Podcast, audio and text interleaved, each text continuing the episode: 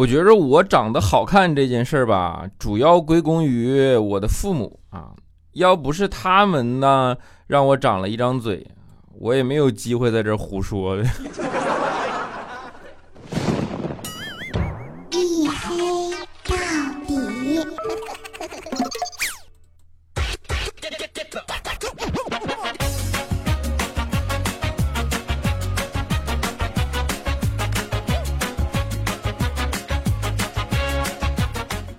Hello，各位，欢迎收听啊！依然是由我自己赞助我自己为您独家免费播出的娱乐脱口秀节目《一黑到底》，我是你们的眼神狗六哥小黑。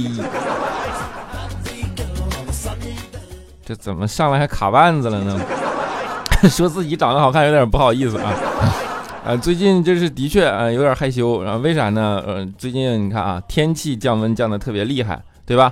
啊，当然这不是主要问题。啊，主要是迎来了双重降温、双重寒冷啊！为什么？一个是天气降温，一个是我们办公室里新来了一个特别高冷的领导啊，是个女领导，长得还特别漂亮。然后大家呢就有点怕她，因为新官上任三把火嘛，对吧？然后规则啊什么的啊，搞得也都特别的紧迫啊，搞得大家整个上班时间都很紧张啊。这不，今天、昨天下班的时候，我又碰到她。然后还好赶上就下雨了啊，于是我就打伞走在他的后面，小心翼翼的。结果呢，走到一个桥上的时候，忽然来了一阵风啊，把他的伞给吹走了，吹掉了河里。当时呢，他就回头看见了我，然后跟我说：“说你看我的伞掉河里了，你总不能让我一个人淋雨吧？”我当时一激动啊，吓得把我自己的伞也扔河里了。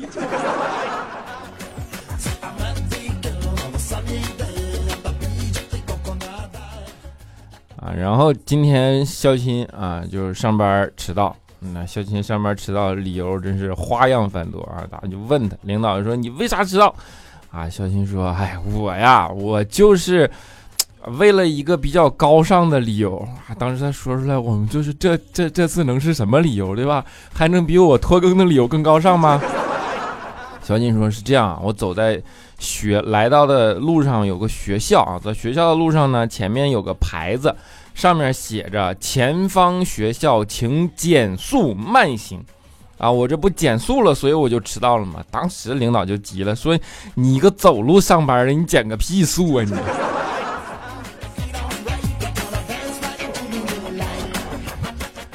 啊，于是罚了五千块钱啊，罚了五千块钱，不是光因为迟到啊，还是因为对于高尚这件事情的侮辱。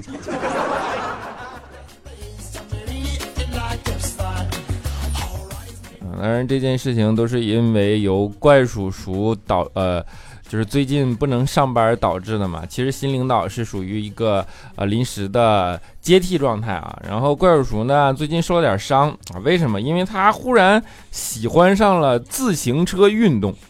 你们都知道啊，自行车运动其实是一个危险系数相对高的这样的较高的一个运动，对吧？怪叔前段时间就不听劝阻啊，非要买一辆自行车从事自行车运动，我们就怎么说都没有用。果然啊，没过多久，鼻青脸肿啊，倒不是摔的，主要是他媳妇儿知道了他那辆自行车的价格。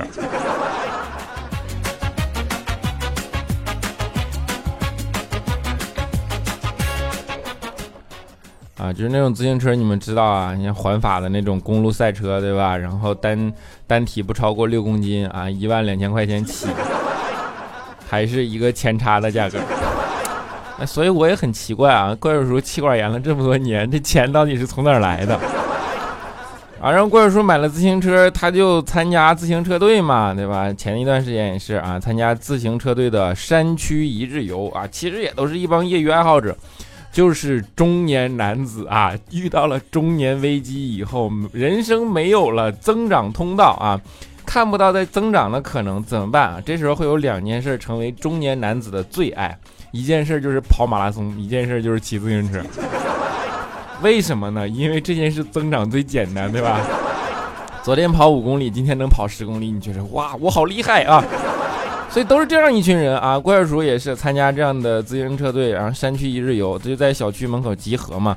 结果出发的时候，他就发现后面还有一大群的小车，就慢慢跟着，他就有点懵，说这这这是什么保障队伍吗？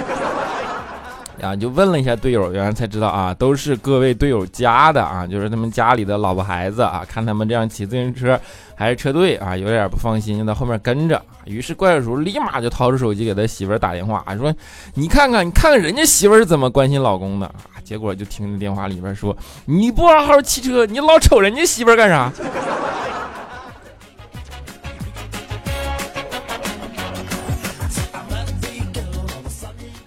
啊，就于是乎，你看自己没落一好，然后还让媳妇一顿打，对吧？太贵啊，打受伤了，不能来上班啊，导致我们最近很紧张，我们很紧张，导致孝亲损失了五千块啊。所以这一整系整个系列的流程可以怎么比喻呢？你们大家都知道一个呃很唯美的话啊，就是说当鲸鱼在海洋中死去，它的尸体最终会沉入海底。生物学家赋予这个过程有一个名字，叫做鲸落啊。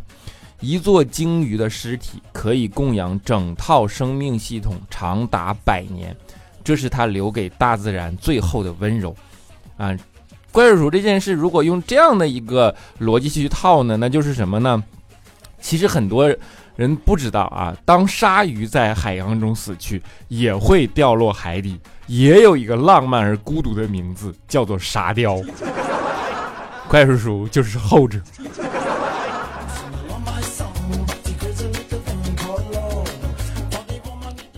啊！你们现在想，哎，你怎么对怪叔叔这么激烈，还敢黑他啊？因为不来上班了呀，对吧？啊，说怪叔叔这个这个特点，我不是光说啊，就是不是光黑他啊，他的确具备这样的特质啊。怪叔叔，呃，之前说了人到中年，中年危机啊，除了爱跑马拉松、爱骑自行车，还有一个就是喝酒的场次明显变多，把自己喝醉的次数明显变多。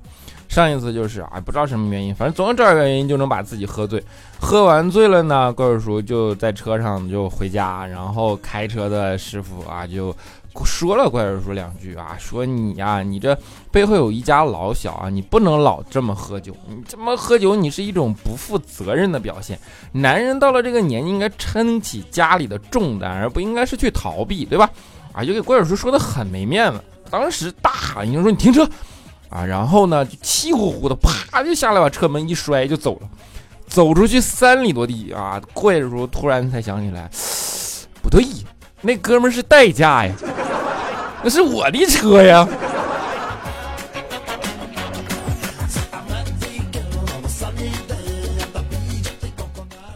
啊，这就是怪叔叔结婚了以后一直出现的状况啊！这这事儿你就没有办法说，婚姻到底给一个人带来的是幸福，还是让人加快了老年痴呆的速度？啊，年轻的时候嘛，怪叔就是在想啊，你比如说，哎呀，我这每天还得洗衣服，还得自己做饭，还得怎么怎么着，我得找个女朋友了，对吧？啊，结果找了个女朋友，发现好嘛，自己不但得洗，不但得做饭啊，还得洗洗衣服啊，还得洗两个人的衣服啊，于是乎啊，私房钱都没有了。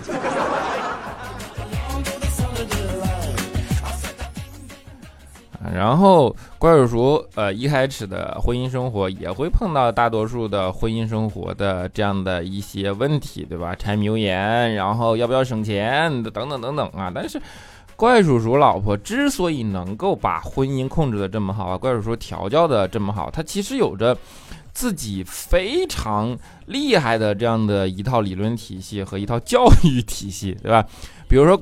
呃，你知道女人都爱买包、买化妆品，对吧？但是包和化妆品这种东西，呃，属于一个消耗品啊，高频次的消费。其实啊，一开始郭小叔心里是很不情愿的啊。但是呢，呃，郭小叔的呃女朋友就跟他说说，你看啊，你说包我先不说，咱就说化妆品，咱们不管怎么亲热，对吧？你你你身上最容易接触的就是我的化妆品啊。你看，如果你亲的是我的嘴，那你的嘴上沾染的就是我的口红。如果你亲的是脸，那你嘴上沾染的就是我的胭脂，对吧？如果你亲的是我的眼睛，那你沾染的就是我的睫毛膏啊。所以，一套好的化妆品不只是让我好看。如果一套买了一套很残次的化妆品，上面有很多的化学残留和毒物，说不定哪天你自己亲着亲着你就挂了。怪叔叔当时一听啊，有道理啊，感觉这里可以植入一个化妆品广告啊，就是某某化妆品，快点买吧，救你一命。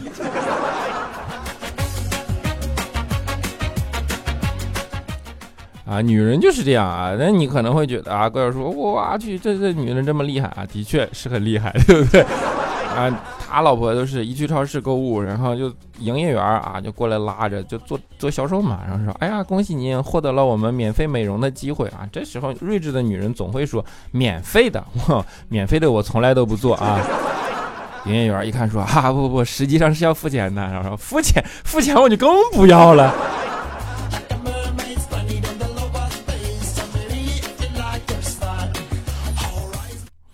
所以说，就是两个人相处，两个人磨合啊，然后才最终达到了现在这样的一种平衡状态啊。平衡状态是什么呢？就是，呃，怪叔叔没有零花钱，气管炎，对不对？那叫什么？脸比兜干净啊，没有关系啊，但是可以买一万二的自行车。所以婚姻就是一个很奇怪的地方，或者说一种很奇怪的存在啊。它就像银行，你有没有想过，其实银行是一个很奇怪的地方，就是你每次去办理业务的时候，他会让你填那个单子嘛，然后你会发现你那个笔呀总是拴着的，对吧？就绑在了银行的柜台上某个地方。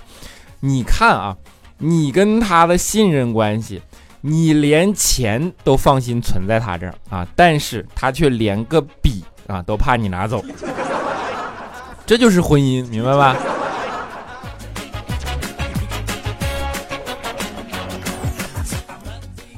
啊，所以这就是信仰层面的呃悖论，对吧？就是信仰信仰的意思，就是说，或者说哲学层面的悖论。哲学的意思就是说，这个世界没有非黑即白，它是个灰度世界。然后在灰度里边充斥着大量的妥协，大量的呃调整，大量的。呃，磨合等等等等，最终达到的是一个呃平衡的状态啊。这种悖论是不能较真儿的，灰度就是看你处理平衡的艺术，所以灰度不能较真儿。因为信仰是一个很复杂的东西，我觉得中国人特别的，就是中国，中国是世界的呃文化历史里几乎唯一没有断代的，在文化上断代的这样的一个古国，对吧？古老的文明。所以在这样的长时间的积淀下，中国人对于复杂信仰的处理这件事情是做的非常的有自己的哲学以及独到的啊。比如简单来说，大家都知道左眼跳财，右眼跳灾，对吧？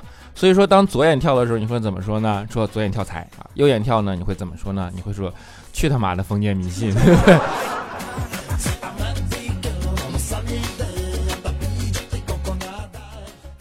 就是为什么说单一的信仰或者说单一的理论，它可以它可以寄托啊，信仰是可以寄托的啊，甚至精神哲学等等这些层面你都可以寄寄托寄托，但是它不能够完完全全的指导你的现实生活，因为生活是复杂的，明白吗？就像啊呃喜欢女生很多喜欢星座对吧？觉得星座的配对理论啊，然后很多人就说啊天蝎和双鱼啊最合适怎么怎么着，配对指数百分之九十几九十几，我跟你说。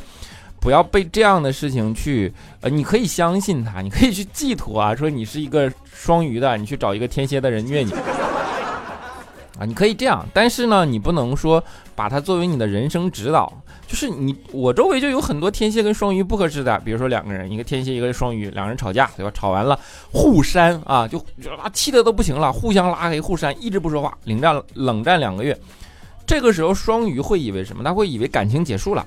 结束以后怎么办？找个新男朋友嘛，对吧？然后三年以后啊，双鱼准备结婚了，在结婚的前夜把天蝎加了回来，打了个招呼啊。可能本来是想说你来参加我的婚礼嘛，结果打了个招呼，天蝎回了一条信息说你知道错了不？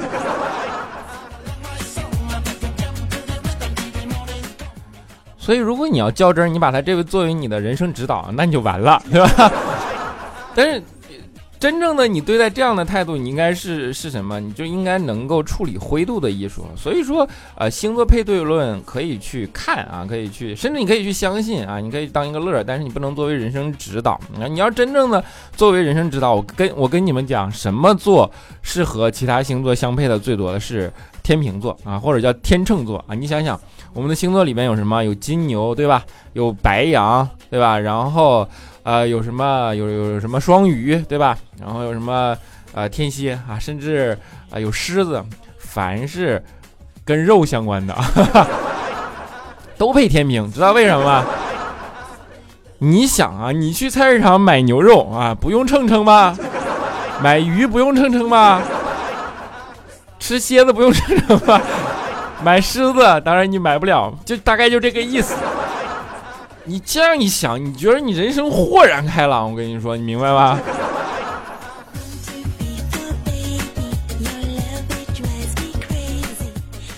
啊，这就是人生的多样性啊！要知道针对具体问题具体分析，对吧？所以说，不要把任何的理论去框架化啊，去固定化、唯一的呃唯一化这样的一些呃僵化啊，对吧？这样的一整套东西，比如说，就像啊考考驾校，按理来说啊，驾照是一个。最规范、最流程的这样的一套教你的动作，让你肌肉记忆，对吧？但是，即便是这样的东西，每个人应该注意的东西也是不一样的。比如说，佳期在考科二的前一天晚上，就会问教练说：“教练啊，明天就考科二了，我应该注意些啥呀？”啊。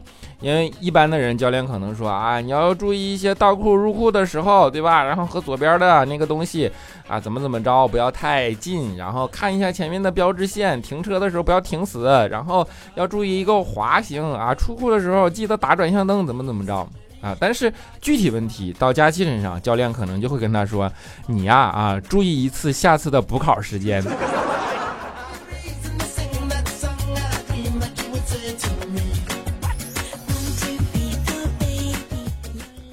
所以就呃面对这样的东西就不能太较真儿嘛啊，比如说啊小小朋友也是啊，就像小的时候你知道吗啊，大人如果说你水灵漂亮，这这这不用太较真儿，真的，只有说啊这孩子有福相啊，这个时候会要要较真儿一下啊，为什么？这句潜台词长大之后你才会懂啊，李孝钦才会深深刻的知道啊，这就是长得丑且猥琐的意思。啊，除此之外啊，真的家长啊、大人啊，夸夸你说说你啊，尤其是在学校，老师夸夸你说说你，都不要觉得人生夸夸你，因为夸夸你人生就走上巅峰了，因为说说你人生就降入黑暗了啊，不是这样的啊，就是你不要太较真儿，你可以就完全字面意思跟他去进行相处嘛，对吧？比如说我的小的时候啊，老师啊在我旁边喊啊，说你怎么没有睡觉啊？你就知道我已经小时候上学是什么状态了，对吧？你你起来。啊，罚你把课文抄十遍！我这当时你像抄抄十遍，我想太累了，我就讨价还价嘛。我说老师能抄两两遍没啊？老师说不行，你做梦去吧。我一听做梦，我说好累，我趴桌子上又睡着了。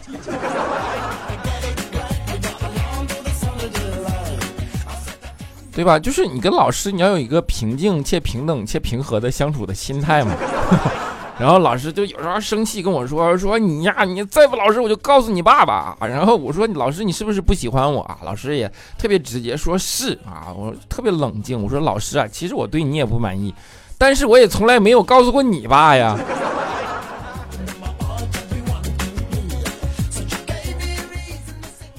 对，这就是字面意思的技术，对吧？字面意思就是到了极致就是李孝钦啊，比如说。当李孝钦跟他妈说啊我要结婚了的时候，他妈肯定就是说啊儿子呀，你不要娶了媳妇忘了娘，对不对？啊，一般人这时候会干嘛？会扑通一下就跪下说父母养育之恩，这儿子什么再生难忘，怎么怎么着啊？一定会孝敬父母。孝亲不会，孝亲就是理解字面意思。孝亲说放心吧，我会一直娘下去的哟。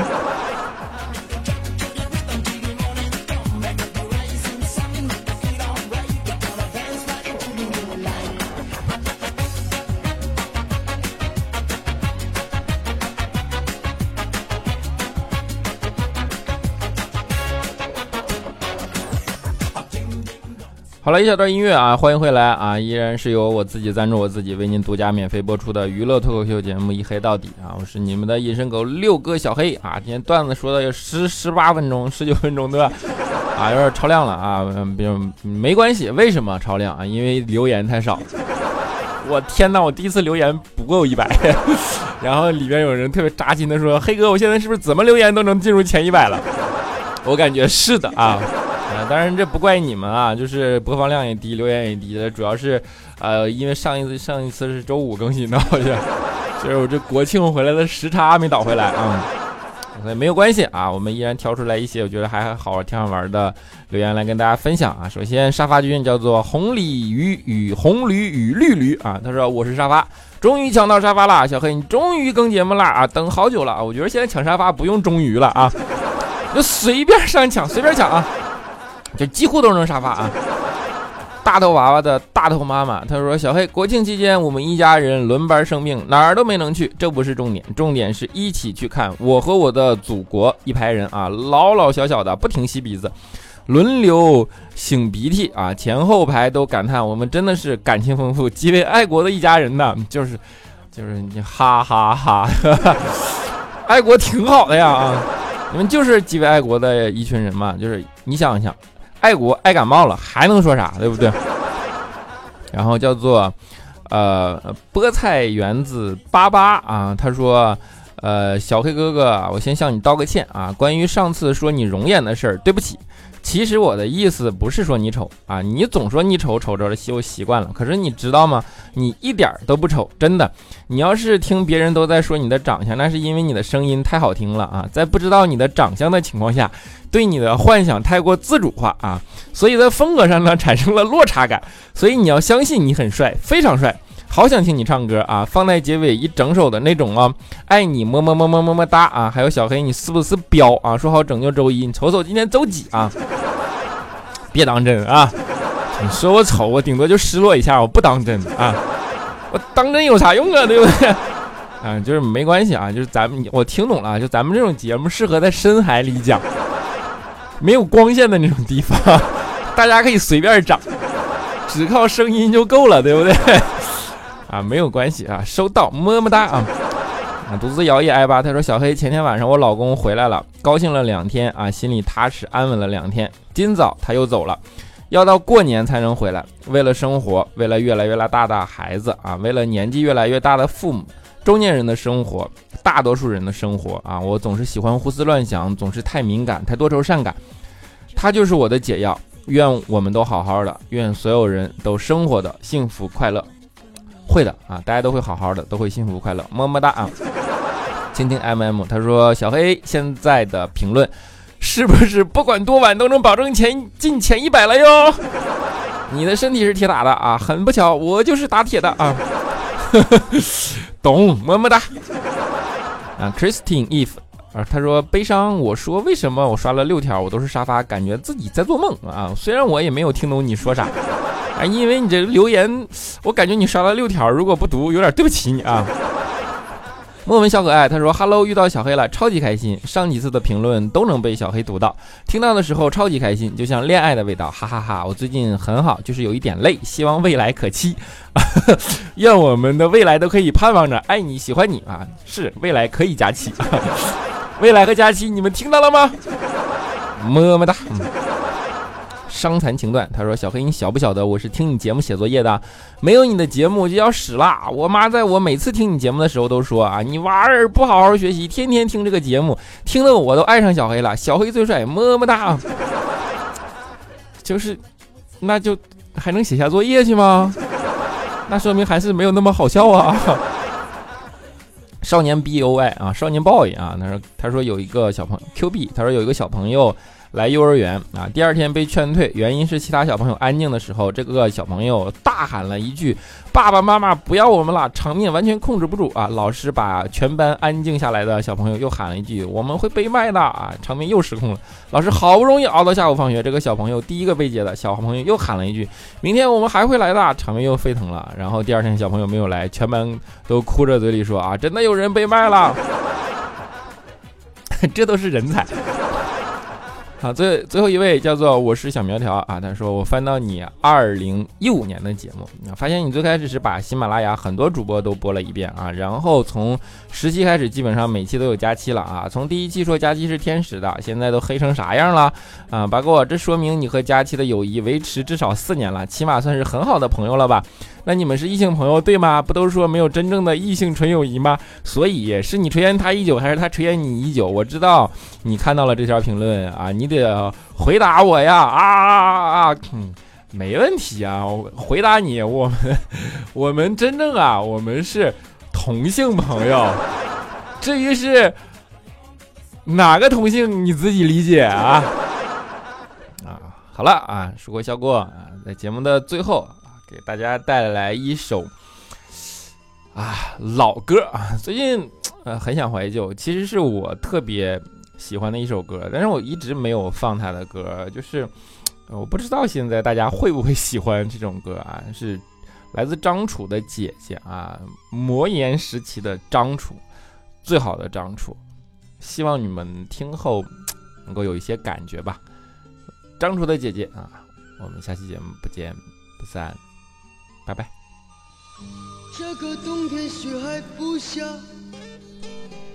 站在路上眼睛不眨，我的心跳还很温柔，你该表扬我说今天很听话。我的衣服有些大了，你说我看起来挺高。我知道我站在人群里挺傻。我的爹他总在喝酒，是个混球，在死之前。他不会再伤心，不再动拳头。坐在楼梯上面，已经苍老，已不是对手。感到要被欺骗之前，